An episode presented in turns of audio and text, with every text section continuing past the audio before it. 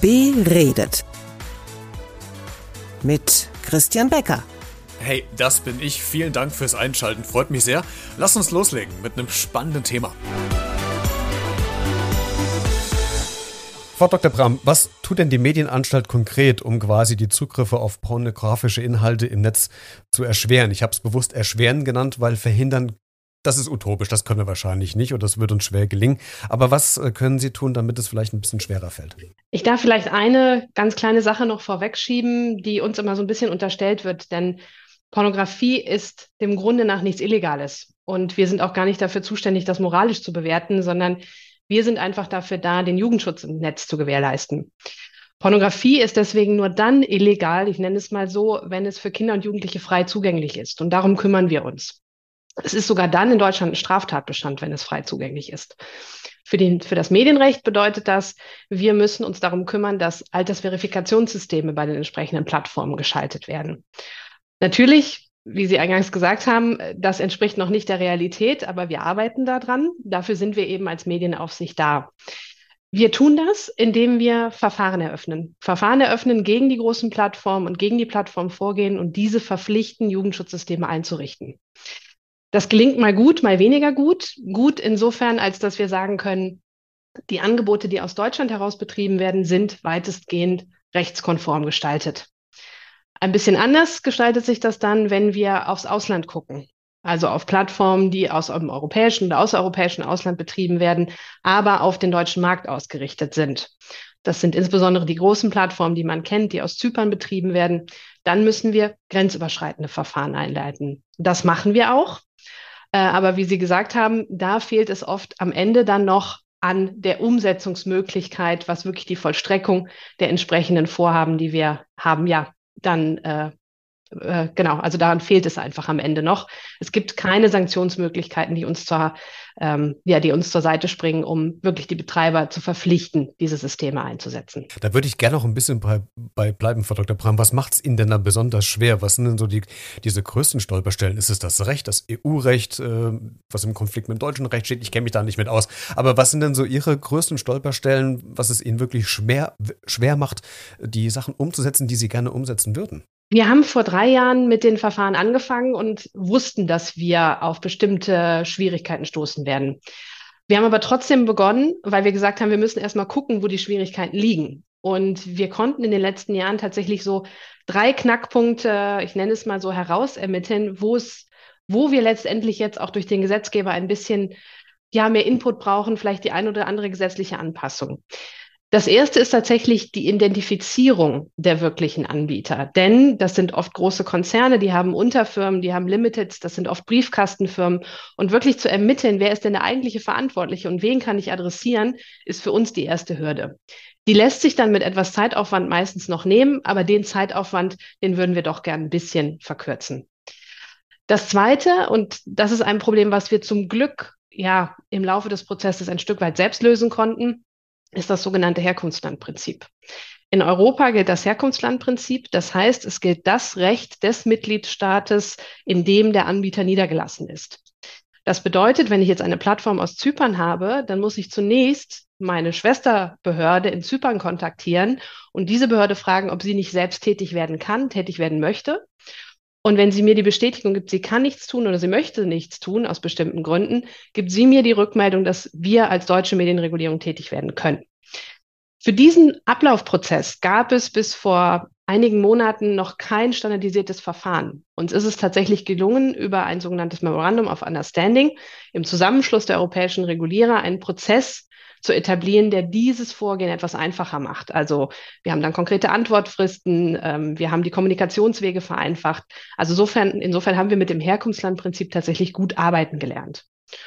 Und der dritte Punkt ist der, der uns bis heute Schwierigkeiten bereitet und den wir lösen müssen und wo wir auch auf die Politik angewiesen sind. Das ist der Punkt, dass wir eben wenn wir einen bestandskräftigen Verwaltungsbescheid, so nennen wir das Juristen, in der Hand haben, der uns sagt, diese Plattform ist verbindlich verpflichtet, ein entsprechendes System einzuführen, dass wir den im Ausland nicht vollstrecken können. Es fehlt an Vollstreckungsabkommen zwischen den europäischen Ländern. Und bei uns ist das nächste Problem, das hängt ein bisschen damit zusammen. Wir sind immer verpflichtet, die sogenannten Haftungshierarchien durchzugehen. Das heißt, wir müssen erst den Anbieter adressieren. Reagiert der nicht, müssen wir den sogenannten Host-Provider adressieren. Das ist derjenige, der den Speicherplatz zur Verfügung stellt. Reagiert der auch nicht, sind wir am Ende immer bei einer Sperre des Angebots durch den Internet Service Provider. Und das ist eigentlich das, was wir gar nicht wollen. Wir wollen am Ende nicht den Dienst blocken. Wir wollen nur, dass der Dienst ein Altersverifikationssystem vorhält. Und das ist aber die einzige Möglichkeit, die das Gesetz uns gibt. Wir hätten viel mehr gerne Möglichkeiten wie Geldsanktionen, ähm, ja, Unterbindung von Zahlungsflüssen, solche Dinge, um den Anbietern wirklich entgegenzutreten und sie dort zu treffen, wo es auch weh tut. In der Reportage haben wir auch äh, Mia unter anderem gehört, eine äh, Pornodarstellerin, die als eine der wenigen sich bereit erklärt hat, mit mir über das Thema zu sprechen. Ich habe mit anderen auch Kontakt aufgenommen. Da gab es dann zwar einen schriftlichen Verkehr, aber jetzt keinen Beitrag, der, wo jemand sich mündlich äußern wollte. Ähm, aber was ich ähm, auch bei mir so ein bisschen rausklinge und was andere Pornodarstellerinnen und Darsteller gesagt haben, äh, für die ist es natürlich ein Job. Die verdienen da Geld mit und die schieben so ein bisschen die Verantwortung weg von sich selbst, sondern eher hin auf die äh, zur Verfügung stehende bestehenden Plattformen beziehungsweise die Unternehmen, die dahinter stehen. Äh, welche Verantwortung, vielleicht können Sie was zu sagen, haben denn konkret diese Plattformen, diese Sachen dann auch umzusetzen, gerade wenn es um diese Verifikationsregeln geht?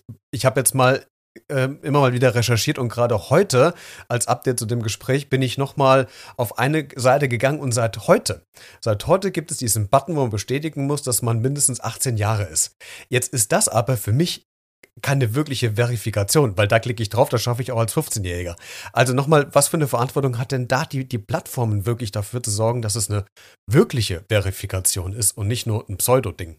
Die Verantwortung liegt ganz klar bei den Plattformen. Das, äh, da lässt sich auch gar nichts dran rütteln. Die Plattformen verdienen mit den Inhalten ihr Geld. Die gesetzliche Lage ist in Deutschland komplett klar. Anbieter von pornografischen Inhalten müssen ein altes Verifikationssystem vorhalten. Ähm, wir sind sogar zweimal bestätigt worden, indem ähm, ein, ja, drei große Plattformen gegen unsere Bescheide gerichtlich vorgegangen sind. Das war ja auch ihr gutes Recht.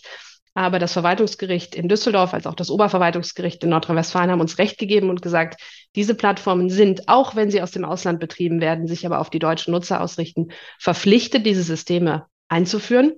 Also liegt die Verantwortung ganz klar bei den Plattformen. Und ein bisschen muss man ja auch dazu sagen, es ist ja schon auch ganz interessant, dass über die Verantwortung geredet wird, wenn jemand damit Geld verdient. Wenn jemand mit einem Geschäftsmodell Geld verdient, muss er sich an die Regeln halten. Also ist die Sachlage ganz einfach für uns. Jetzt sind ja Homepage wie eingängige Portale ja das eine. Auf der anderen Seite, und das, was ja gerade immer mehr auch gerade von Jugendlichen oder von Kindern ja auch sogar genutzt wird, sind ja die ganzen Social Media Apps, die brauche ich jetzt nicht aufzählen, da wissen wir, welche ich hauptsächlich meine. Und eine Plattform ist mir da besonders in den Fokus geraten, weil das die Plattform ist, in der ich innerhalb von 15 Sekunden mit nur einem Schlagwort Hardcore-Filme gefunden habe, ohne jegliche Sperre. Sie wissen wahrscheinlich, worauf ich hinaus will.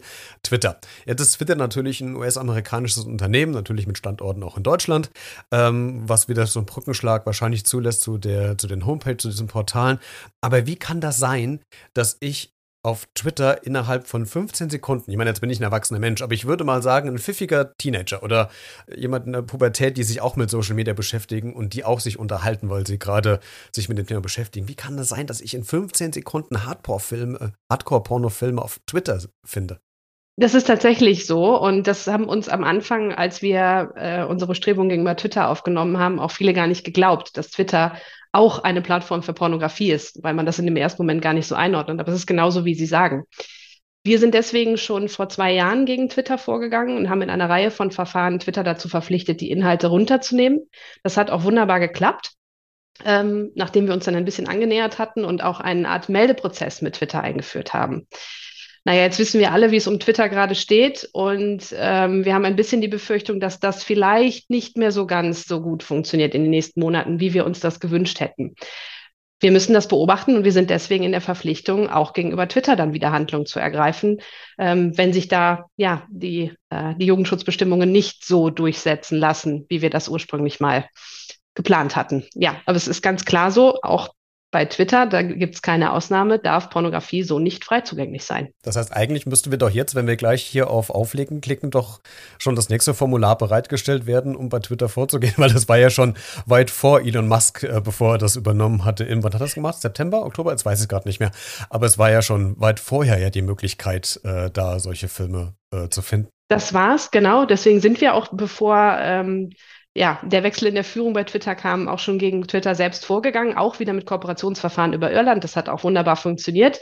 Ähm, wir müssen vielleicht dazu als kleine Einschränkung sagen, wir können bei Twitter als deutsche Medienaufsicht aber auch nur dann tätig werden, wenn sich die Angebote im weitesten Sinne an die deutsche Nutzerschaft richten. Also es muss einen Anhaltspunkt dafür geben, dass jemand tatsächlich das deutsche Publikum adressieren möchte. Wenn ich Anhaltspunkte dafür habe, ähm, dass der Adressatenkreis in Frankreich oder in einem anderen Land liegt, dann kann ich als deutsche Medienaufsicht nicht tätig werden. Ich muss also irgendeine Art von Betitelung der Videos etc. haben, die darauf schließen lässt, dass es das deutsche Publikum adressiert. Und dann werden wir tätig, ganz klar. Kann ich dann eigentlich als normaler Bürger das melden? Zum Beispiel bei Ihnen, ja. also gibt es da Plattform oder schreibe ich da eine Mail äh, an Sie, an Ihre Mitarbeiterinnen und Mitarbeiter mit einem Link? Wie mache ich das denn? Wir haben ein Beschwerdeformular bei uns auf der Homepage, das können Sie gerne für diese Inhalte nutzen, sehr gerne. Sie finden, können uns aber auch auf allen anderen Wegen erreichen, äh, über E-Mail, per Telefon. Wir sind für alle Beschwerden offen und nehmen die gerne entgegen. Alle Links äh, stelle ich in die Shownotes, also in die Podcast-Folgenbeschreibung zu dieser Folge und in die Reportage Super. rein. Dann ist der Weg noch ein kürzerer, bevor man dann noch lange suchen muss. Frau Dr. Bramm, zum äh, Schluss des Gesprächs noch die Frage, wie funktioniert denn eigentlich die Vermittlung von Medienkompetenz aus Ihrem Hause heraus? Wir haben bei uns in der Landesanstalt für Medien im Prinzip zwei Seiten äh, was den Umgang mit Medien angeht. Das ist also der Bereich, den, über den wir heute gesprochen haben, die Medienaufsicht. Auf der anderen Seite die Medienorientierung, also das Vermitteln von einem kompetenten Umgang mit Medien. Das gestaltet sich bei uns so vielfach in Projektarbeit. Wir haben viele Projekte, die zum Beispiel wie die Medienscouts ein äh, Projekt sind, wo Schülerinnen und Schüler den kompetenten Umgang unter Gleichaltrigen ähm, in der Schule vermitteln. Wir haben aber auch ein noch relativ junges Projekt, das nennt sich Frag Zebra. Wir stehen also bei uns als Plattform zur Verfügung mit allen möglichen Medienfragen, die sich im Alltag in Familien, aber auch bei Senioren stellen. Und darüber kann man uns kontaktieren und jegliche Frage, die man im Umgang mit der Mediennutzung hat, an uns richten. Wunderbar. Ein schönes Schlusswort. Wie gesagt, alle Kontaktmöglichkeiten packe ich in die Show Notes, in die Folgenbeschreibung dieser Podcast-Folge hinein. Frau Dr. Bram, vielen Dank, dass Sie sich Zeit genommen haben und uns so einen kleinen Einblick gegeben haben in Ihre Arbeit und äh, dass wir so ein kleines Verständnis dafür bekommen haben, wie schwer es doch ist, vielleicht solche Inhalte erschwert zugänglich zu machen. Vielen Dank, dass Sie sich Zeit genommen haben. Danke Ihnen. Thank you.